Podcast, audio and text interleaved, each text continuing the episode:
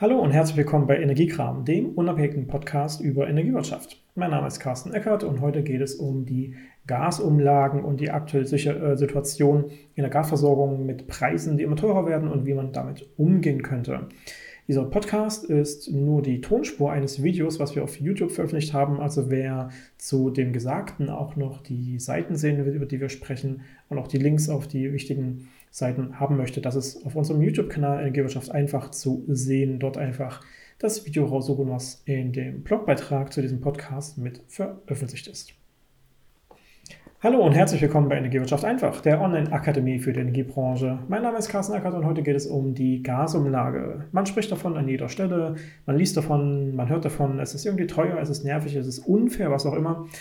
Und um ganz genau zu sein, spreche ich auch gar nicht von der Gasumlage, sondern von den Gasumlagen. Denn tatsächlich gibt es nicht nur eine, die zum 1. Oktober 2022 in Kraft tritt.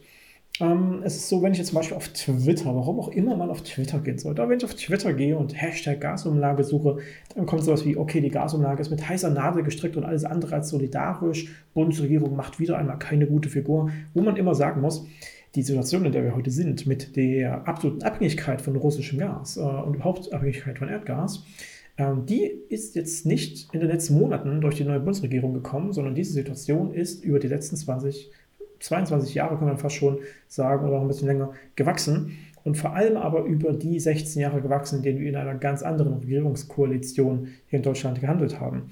Das ist bitte dabei immer zu bedenken. Und dann liest man so wie, okay, habe ich das jetzt richtig verstanden? Die Trading Hub Europe GmbH, ein privatwirtschaftliches Unternehmen von Netzgesellschaften wie ThyssenGas und so weiter, berechnet für uns alle die Höhe der Gasumlage? Ist mir alles wirklich sehr, sehr fremd. Naja, das ist, so wie es da steht, nicht falsch, aber auch absolut nicht vollständig. Das ähm, gibt ein falsches Bild wieder. Die Trading Hub Europe ist zwar ein Unternehmen, was verschiedenen Gasnetzbetreibern gehört, äh, oder aus den Netzbetreibern heraus ähm, als Marktgebietsverantwortlicher dann ähm, entstanden ist, aber es ist kein gewinnorientiertes Unternehmen. Das darf nicht gewinnen, in dem Sinne für sich selbst ähm, erwirtschaften. Ähm, und es muss schlussendlich, ich sag mal, hoheitliche Aufgaben operativ umsetzen. Das heißt, das, was die Bundesnetzagentur vorgibt als Oberbehörde, Bundesoberbehörde, das muss Trading Hub Europe, THE, schlussendlich in den Markt umsetzen, so wie wir es im Strombereich von den vier Übertragungsnetzbetreibern kennen, dass die eben auch dann Dinge umsetzen, zum Beispiel die Umlagenkonten ähm, organisieren und dementsprechend die Höhe von Umlagen auch jedes Jahr mitteilen.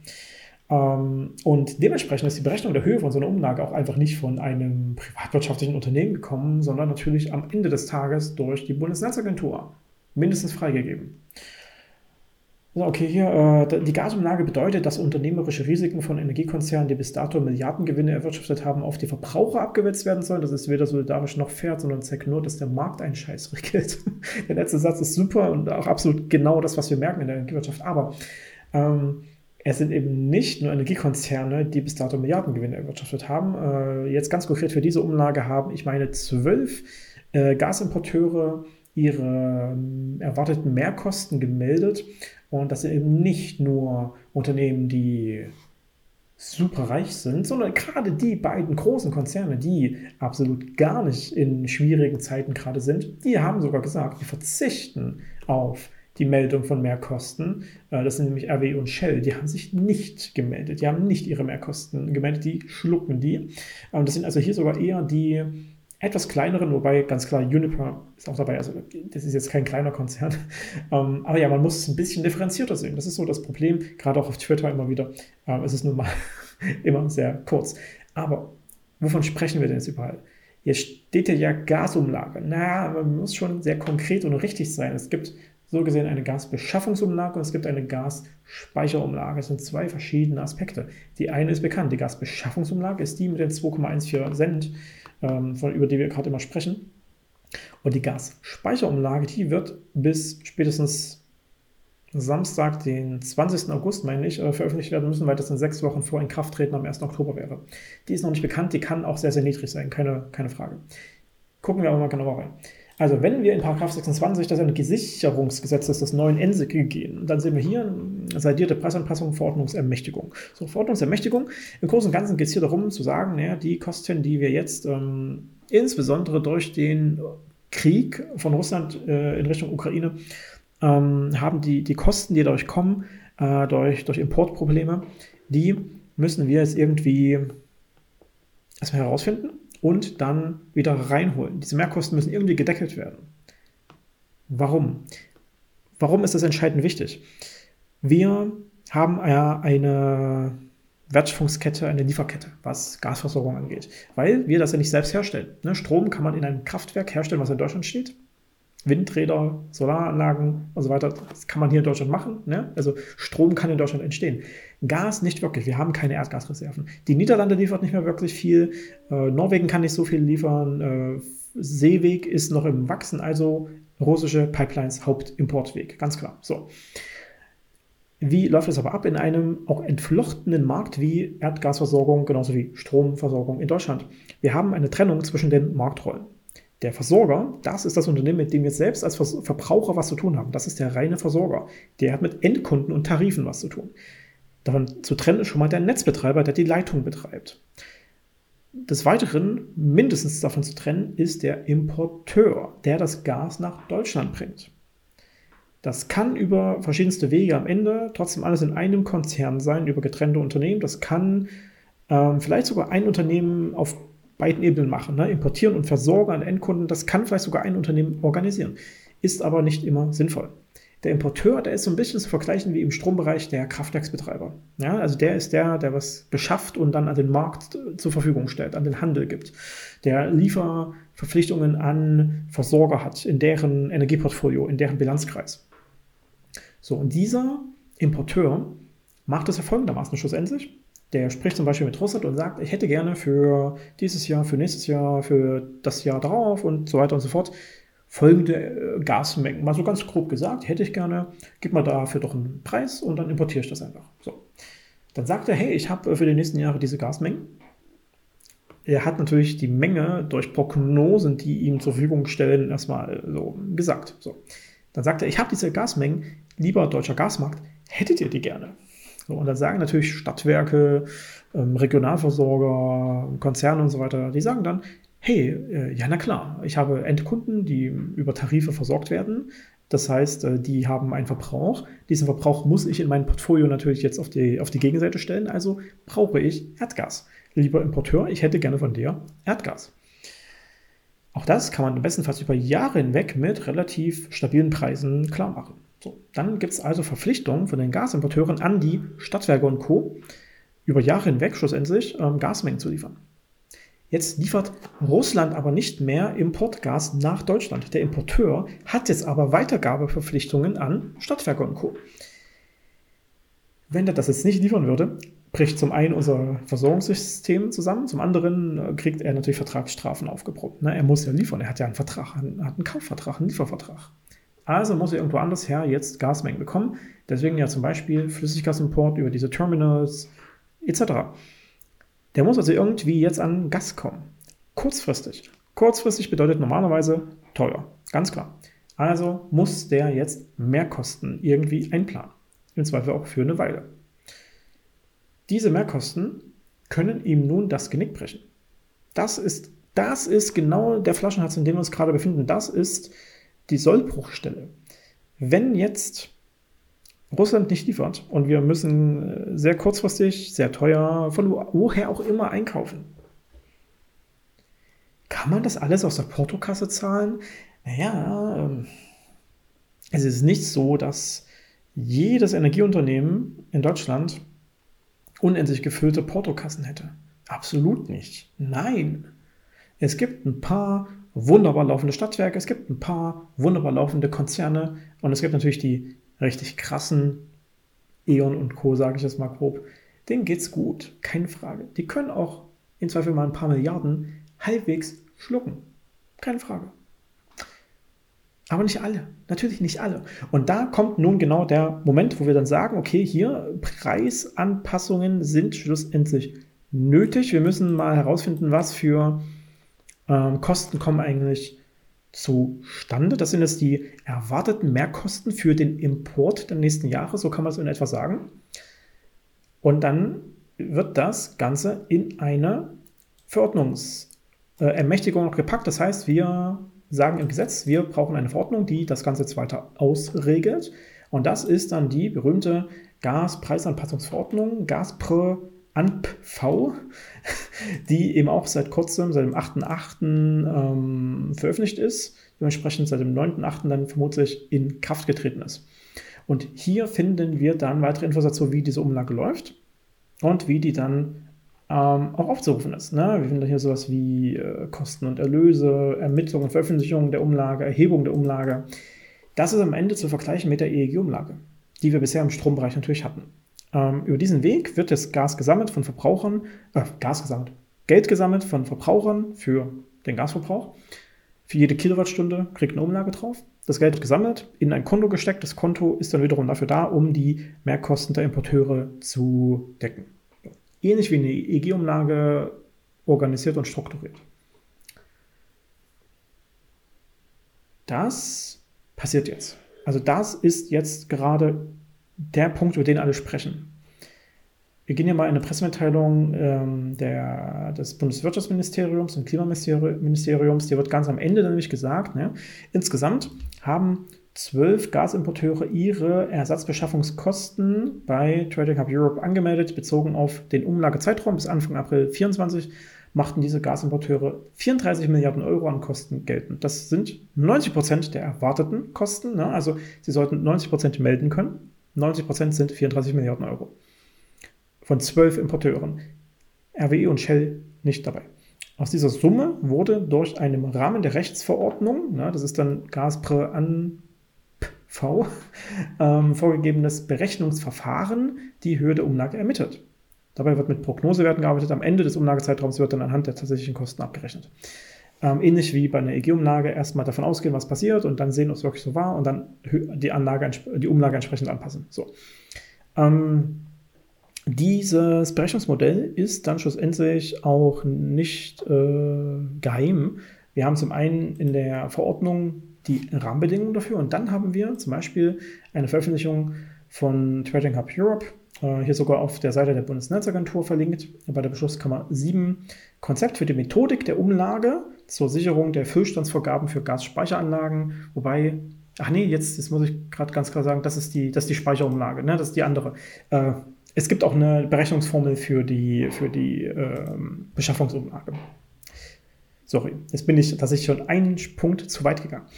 Ähm, nee, es geht also noch um die Beschaffungsumlage. Dafür gibt es Berechnungsformeln, die finden wir bei der Bundesnetzagentur und beim Trading Hub Europe. Das ist also nicht ganz versteckt. Das ist am Ende des Tages relativ klar. Die erwarten Kosten. Die werden umgelegt auf jede Kilowattstunde, die verbraucht wird im Gasbereich. Weitere Informationen. Trading Hub Europe ist ein Unternehmen der Fernleitungsnetzbetreiber in Deutschland, das nicht gewinnorientiert arbeiten darf und für die technische Funktionsfähigkeit des deutschen Gasmarktes zuständig ist. Habe ich vorhin schon mal erwähnt. Die sind jetzt nicht völlig verdächtig. Ne? Also Trading Hub Europe, vorher war das ja Gaspool NetConnect, was getrennt, ne? so zwei Marktgebiete, zwei Preiszonen, könnte man sagen das waren jetzt auch nicht unbedingt die äh, gefährlichen äh, kapitalistischen äh, Konzerne, sondern das sind nun mal Marktgebietsverantwortliche. Das ist halt was ähnliches wie die ÖNBs im Strombereich. Ähnlich, ne? also muss man ein bisschen getrennt noch betrachten. Ähm, die organisieren unseren Gasmarkt. Das kann man jetzt nicht so als mega verdächtig ansehen, ehrlich gesagt. Naja, ähm, wir haben also schlussendlich hier aus dem Energiesicherungsgesetz eine klare gesetzliche Vorgabe, wir wollen Mehrkosten abdecken. Wir haben mit der Gaspreisanpassungsverordnung die Verordnung, die sagt, wie wir das machen. Und wir haben schlussendlich dann äh, auch über gemeldete Daten an die Bundesnetzagentur und an Trading Hub Europe ähm, Rahmenbedingungen, die sagen, okay, folgender Bedarf ist jetzt konkret da, der muss jetzt umgelegt werden auf alle Kilowattstunden, die es so gibt. Und im Ergebnis kommen wir dann auf, dieser, ähm, auf diesen Betrag, der ja nun mittlerweile auch veröffentlicht worden ist. Also wir können hier relativ viel sehen, relativ viel lesen in diesen Pressemitteilungen. Wir sind am Ende bei 2,4 Cent, die pro Kilowattstunde Gasverbrauch nun aufgerufen wird. Das ist am Ende des Tages relativ viel Geld für jeden Verbraucher. Ähm, das sind mehrere hundert Euro jedes Jahr. Das ähm, ist auch in der aktuellen Zeit wirklich nicht so einfach zuschlucken. Da muss man schon ähm, echt mitarbeiten. Wer sich jetzt weiter damit beschäftigen will, was da an Veröffentlichungen kommt, zum Beispiel auch zu der gerade schon aufgerufenen Umlage, äh, rund um die Speicherung, geht einfach mal auf tradinghub.eu. Tradinghub.eu oder googelt nach THE Gas. Dann findet ihr THE, Trading Hub Europe. Ähm, und dort auf der Startseite habt ihr dann auch schon die aktuellen Mitteilungen zum Beispiel zur Beschaffungsumlage, zur Speicherumlage und zu dieser Verordnung und so weiter. Also kann man viel nachlesen.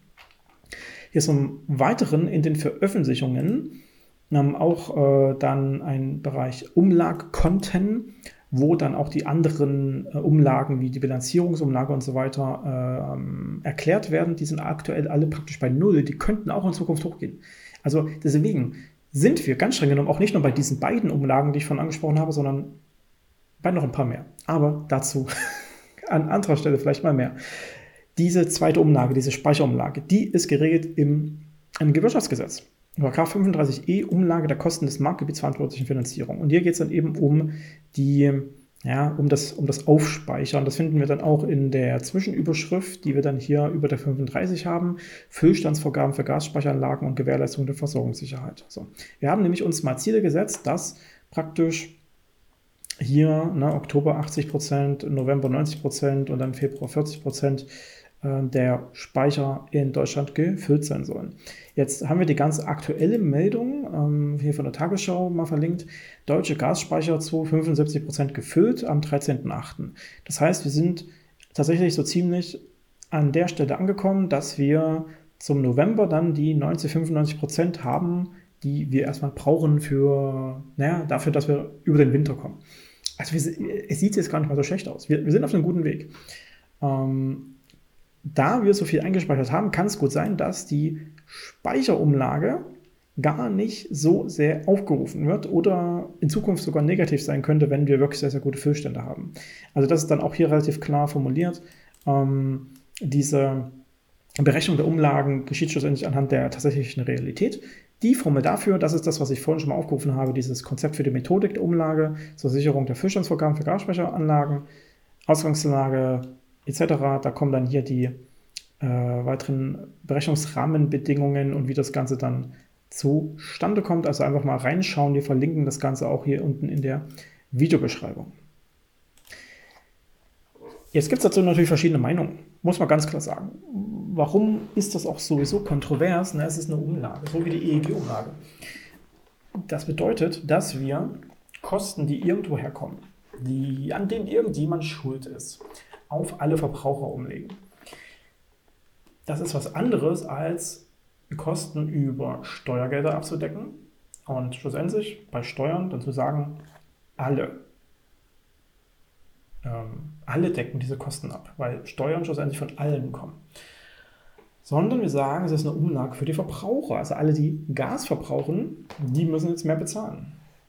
Kann man denken, ja, okay, äh, sind auch selbst schuld. Ja, nicht wirklich, weil die meisten Gasverbraucher im Haushaltsbereich sind ja Mieter. Die können das nicht wirklich beeinflussen. Die können jetzt nicht sagen, oh nö, ich verbrauche kein Gas mehr, ich äh, wärme jetzt mit äh, Luft und Liebe. Von daher ist so eine Umlage durchaus ein fragliches Mittel. Es ist vermutlich operativ der beste Weg, aber es ist nicht ganz fair. Ähnlich schon wie eine EEG-Umlage absolut nicht fair war, ähm, hätte man das hier vielleicht auch anders lösen können über Steuergelder zum Beispiel, über direkte Steuergelder. Ähm, und auch da kann man, das ist, dann, das ist dann eine politische Diskussion, auch da könnte man vielleicht mit sehr gezielten Steuern, Übergewinnsteuern und ähnlichem, ist auch gerade in äh, Diskussion, arbeiten. Aber okay. Kommentare aus der Energiebranche. Äh, dieser, dieser Beitrag hier von solarserver.de ist äh, öffentlich, deswegen zeige ich den mal so in, in Gänze. Ähm, zum Beispiel hier der Bundesverband Erneuerbare Energien, BEE, sagt, hey, ähm, wie wäre es denn, eine, eine, weitere konkrete Entlastung zu schaffen durch zum Beispiel eine Senkung der Stromsteuer? Und das ist äh, super. Das ist eine super Idee. Warum? Äh, Stromsteuer fällt für jede verbrauchte Kilowattstunde Strom an. Ja, also wenn ich ein Stromversorger bin, dann bin ich stromsteuerpflichtig und dann gebe ich das natürlich an meinen Verbraucher weiter, na, damit der mich bezahlt und ich kann die Steuer dann abführen. Jetzt werden wir in Zukunft ja deutlich, deutlich, deutlich, deutlich mehr Strom verbrauchen, weil, also als Gesamtgesellschaft, weil wir ja eine Elektrifizierung durchführen. Der Wärmesektor, der Verkehrssektor und so weiter, die werden in Zukunft Strom geführt sein. Ne? Elektromobilität und äh, ja, Power to Heat, äh, Heizstrom, sowas eben, Wärmepumpen. Also deutlich mehr Strom in absoluten Zahlen in der Zukunft wenn wir die Stromsteuer als relativen Anteil senken, aber deutlich mehr in absoluten Zahlen verbrauchen, dann wird der Gewinn in den Bundeshaushalt ähnlich hoch sein, wenn nicht sogar höher in der Zukunft. Von daher, die Stromsteuer kann man kurzfristig senken. Wäre absolut fair und würde alle Verbraucher von dem guten Medium Strom ein bisschen entlasten. Mal schauen, ob das passiert. Ist ein guter Tipp, also kann ich nur unterschreiben. So, dann sagt man, der, der BNE, Verband Neuer Energiewirtschaft, sagt, ne, die Importeure sollten aus dem Bundeshaushalt gefördert werden, also auch Steuergelder. Und eben nicht über diese Umlage kann man, ich habe es ja hier und da ausformuliert, kann man durchaus so sehen. Ähm, man muss auf jeden Fall eine Rettung für diese Importeure machen, weil, wie gesagt, es geht nicht allen gut. Vielleicht muss man Uniper nicht unbedingt Geld hinterherwerfen. Uniper ist sowieso gewissermaßen, sage ich jetzt mal so, ist gewissermaßen die Bad Bank der ehemaligen E.ON. Ne? Weil alles, was gruselig ist im Sinne von fossilen Kraftwerken, das hat man zu Juniper rübergeschoben. Die Kernkraftwerke hat man zu ähm, der neuen Preußen Elektra geschoben. Und alles, was irgendwie schön ist, Versorgung und Netze, das ist die neue E.ON. Ne? Und äh, der ganze andere Kram in Erzeugung ist zu, zur RWE rübergegeben worden, während die Energy rübergeholt wurde. Ne?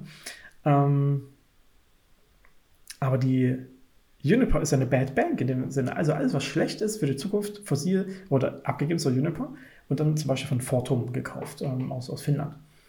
Ähm, aber die anderen, wie gesagt, es sind ja zwölf, die sich gemeldet haben, die, da sind schon einige dabei, die brauchen halt wirklich Geld, um hier über die, die Runden zu kommen. Deswegen, das mit Steuergeldern zu machen über den Bundeshaushalt könnte wirklich sinnvoll sein. Der BDEW, und dazu kommen wir auch gleich nochmal, ähm, der Branchenverband der Deutschen Energie- und Wasserwirtschaft, unser Verband, ne, also für den wir meisten irgendwie was zu tun haben, ähm, der empfiehlt, die Mehrwertsteuer für Gas und Strom jetzt einfach runterzusenken auf 7%. Und das könnte wirklich richtig viel Entlastung bedeuten, ähm, nämlich in dem Sinne für viele Haushalte doch nochmal ein paar hundert Euro jedes Jahr ähm, Einsparung. Was ist das Interessante? Jetzt an, an dieser Möglichkeit, wenn man sie sofort umsetzt, die Mehrkosten, die durch die Gasbeschaffungsumlage kommen würden, wären damit mehr oder weniger eins zu eins wieder aufgebraucht. Na, man würde die Erhöhung durch diese Steuersenkung einfach abgreifen und wieder deckeln. Könnte super interessant sein. Natürlich ist eine Mehrwertsteuersenkung in dem Sinne auch unliebsam, weil es der Haupteinnahmeweg eigentlich, den wir so in Deutschland haben. Ne? Mehrwertsteuer, Verbrauchssteuer. Ähm, aber es könnte wirklich sehr sinnvoll sein, kurzfristig äh, das auf die Energie praktisch runterzulegen. Ähm, ist noch nicht ganz absehbar, dass das passiert. Naja. Ähm, ansonsten gibt es hier Kommentare, dass man ein bisschen den, den Aufwand, der dahinter steckt, auch noch bedenken soll. Auch so gerade die Einführung in die IT-Systeme der Versorger. Ähm, ich sehe das gerade auch so live äh, bei dem einen oder anderen Versorger, weil ich auch mit, ähm, mit so einem sehr, sehr großen äh, Softwareanbieter der Energiewirtschaft zu tun habe. Ähm, das auch da fängt es an, das ordentlich umzusetzen, ordentlich auf die Schreiben draufzubringen, auf die Rechnungen, auf die Informationen an die Kunden. Also das ist alles Aufwand, den man nicht sieht. So eine neue Umlage ist ernsthafter Aufwand auch für die Versorger, die am Ende damit ja nicht so viel zu tun haben. So, nun, genau, hier ist nochmal ein wichtiger Hinweis. Diese Beschaffungsumlage bis April 24, die ähm, Gasspeicherumlage bis April 25 prinzipiell befristet. Ähm, wir werden sehen, wie die, sich die noch verändern. Äh, ganz wichtig ist, die können sich regelmäßig ändern. Diese Beschaffungsumlage grundsätzlich alle drei Monate. Die Speicherumlage erstmals nach drei Monaten und dann halbjährlich. Also da ist wirklich viel potenzielle Bewegung drin. Diese Umlage kann sich ständig ändern. Das ist was, was wir auch bei der EEG-Umlage so nicht kannten. Ne? Die wurde jährlich angefasst. Hier im Gasbereich werden wir im Zweifel quartalsmäßig Anpassungen haben. Schlussendlich, ähm, wer sich nochmal weiter damit beschäftigen will, äh, wir haben beim BDW auch nochmal eine Veröffentlichung, die ähm, sich herumrechnet, nämlich gerade diese Mehrwertsteuersenkung genau aufschlüsselt und neben diesen allgemeinen Erklärungen hier einleitend ist auch wirklich die PDF-Anlage zu sehen. Wir verlinken das mit in der Videobeschreibung. Schaut da ruhig mal rein. Das ähm, ist für die weitere Materie wirklich super interessant. Und ansonsten kann ich euch wirklich nur empfehlen, geht auf tradinghub.eu. Schaut euch mal an, was äh, THE, Trading Hub Europe, so veröffentlicht zu diesen Themen. Da ähm, kann man wirklich noch mal ein bisschen was weiter lernen über diese Hintergründe. So, jetzt habe ich halbwegs mal versucht klarzumachen, also erstens, es gibt mehrere Umlagen, mindestens zwei, Gas, ähm, Sicherungsumlage, Gasumlage sind so die Begriffe, die wir gerade hören für die eigentliche Gasbeschaffungsumlage. Das ist das mit den Importeuren. Und zum anderen, noch nicht veröffentlicht, kommt demnächst noch die Gasspeicherumlage. Man nennt sie auch manchmal Speicherumlage einfach nur. Des Weiteren gibt es prinzipiell im Gasbereich eventuell jetzt auch kommend diese Bilanzierungsumlagen, ähm, die wir sowieso schon kennen, aber die bisher bei 0 Euro lagen, also 0,00. Mal gucken, ob die sich jetzt erhöhen. Tja. Es ist auf jeden Fall so, dass wir als Gasverbraucher aktuell in keiner so schönen Situation sind. Das ist wirklich gruselig, was für hunderte Euro jetzt man mehr bezahlen muss. Ich selbst bin ja Mieter ähm, und habe Gasverbrauch auch da. Jetzt bin ich freundlicherweise bei einem Konzern, der ähm, dem es relativ gut geht. Der wird da jetzt nicht je, jeden Euro von uns ähm, haben wollen. Der wird nicht unbedingt so viel erhöhen. Aber natürlich habe ich trotzdem eine Zahlungspflicht auf diese Umlage, weil mein Versorger muss die Umlage natürlich trotzdem aufrufen, um das Geld dann reinzuholen, was alle anderen ja brauchten. Ich werde also auch diese Umlage zahlen müssen. Ähm, jetzt bin ich natürlich als junger Gründer in der Situation, im Zweifel ist jeden Monat irgendwie Cash da, auch dank euch. Vielen Dank, dass ihr Produkte bei uns einkauft. Ähm, apropos, geht ruhig mal auf unser Lernportal nf.de, zwinker, zwinker, und ähm, dann, dann kann ich das tragen. Aber ich bin ja jetzt auch mittlerweile irgendwie in der Mittelschicht. Ja, ich, ich, komme übrigens aus der Armut, ja, so muss man auch sagen. Ich, ich komme aus sehr einfachen Verhältnissen. Und äh, da sind ein paar hundert Euro mehr Kosten im Jahr fatal. Und deswegen ist zum Beispiel diese Idee mit der Mehrwertsteuersenkung und auch mit der Stromsteuersenkung etwas, was sofort passieren muss. Also es müssen unmittelbar sofort spürbare Entlastungen kommen. Sonst, sonst macht unsere Bundesregierung wirklich was falsch. Auch wenn sie nicht daran schuld ist, dass wir in diese Situation gekommen sind. Die Lösung, die jetzt gerade am 16.08. bekannt ist, die hilft noch nicht wirklich. Diese Gasbeschaffungsumlage reicht zwar, um die Branche zu stabilisieren, aber den Verbraucher, ja, dem schaden wir gerade enorm. Absolut. Das ist kein guter Plan, das so alleine zu, zu machen. Man könnte das auch aus Steuergeldern machen. Man hat sich dagegen entschieden. Ist eine faire Entscheidung. Aber dann muss man es trotzdem den Verbraucher noch weiter entlasten. Ganz, ganz klar. Wir schauen mal. Also, ähm, Soweit erstmal die grobe Einordnung zu diesen Gasumlagen. Ähm, habt ihr Fragen, Anmerkungen oder ähnliches dazu? Gerne unten in die Kommentare schreiben. Streitet euch nicht. Es ist ein Thema, bei dem man gerade wirklich sehr viel Meinung auch hört. Dennoch gerne unten mal was dazu schreiben. Ansonsten wie immer, like das Video, abonniert den Kanal, aktiviert die Glocke, wenn ihr es noch nicht gemacht habt, damit ihr auch die nächsten Videos nicht verpasst. Und dann, wie immer, bis zum nächsten Mal hier bei Energiewirtschaft einfach, der Online-Akademie für die Energiebranche. Mein Name ist Carsten Eckert.